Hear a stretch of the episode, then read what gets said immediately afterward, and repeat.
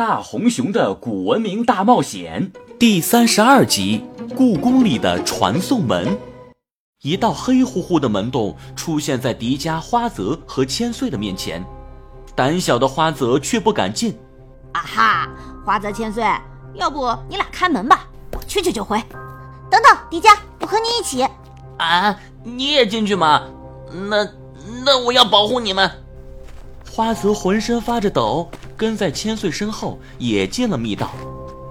迪迦走在最前面，密道里虽然黑，不过他手腕上发出的红光却像是手电一样，把前面的路照得很清楚。密道一直斜着向下而去，迪迦三个人大概走了十分钟，来到了一个地下的密室。密室里有几盏铜灯，千岁掏出随身带的打火机，点燃了铜灯。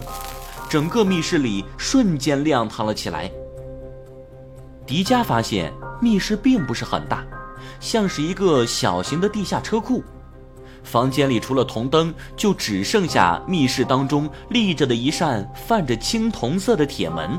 奇怪，房子当中怎么站着一扇门？门不是应该在墙壁上吗？迪迦，你们快看，这扇门被铁链锁住，而且上面……还还贴满了符咒。果然，铜门被铁链缠得死死的，而且铁链上面竟然还贴着黄纸符咒。那符咒上的字七扭八歪，根本看不清写的是什么。我们赶快离开这儿吧，这个地方也太邪门了。可是大红熊给我的坐标显示，能量宝石就在这里。能量就是从这扇门传来的呀！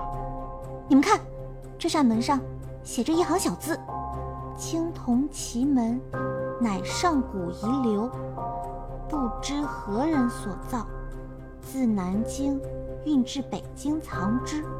擅开此门者死。永乐二十一年。”啊！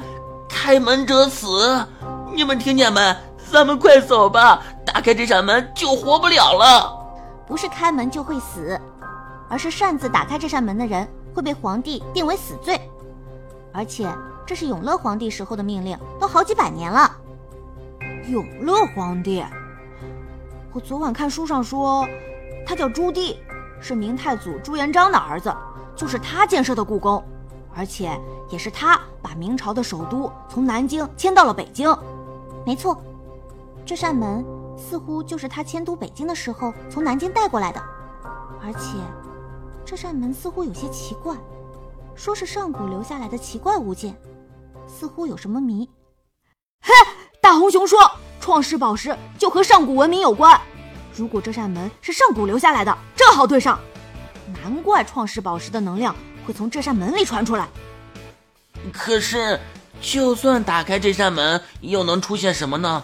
这扇门后面什么都没有啊，都是空气啊！不试试又怎么知道呢？迪迦，这些铁链又粗又沉，恐怕咱们三个根本搬不动它们。嘿嘿，你们似乎忘了，我们这里根本不是三个人。哎呀妈呀，你可甭吓我！咱们只有三个人，迪迦，你千万别再开玩笑了！哈哈，第四个人来了，大红熊。变身，火焰腾起，大红熊再次出现。大红熊的力气现在也不知道有多大，收拾这些铁链简直是小儿科。就交给我吧，迪迦。只见大红熊两个巨大的熊掌握住铁链，似乎只是轻轻的一抻，手臂一样粗细的铁链哗啦啦的立刻就断了。也想变身成为大红熊。没用一分钟，青铜大门周围就再也没有铁链，大红熊也回到了迪迦体内。嘿嘿，朋友们，现在就让我们打开这扇神奇的大门吧！迪迦的手握住大门上的铜环，轻轻的一拉，忽然一道明媚的阳光从门缝里倾泻而出。哇！青铜门打开之后阳光和潮热的气息伴随着大门全都涌入了密室。门外是参天的大树和半人高的花与草。这是什么门啊？好神奇啊！难道这是一扇传送门？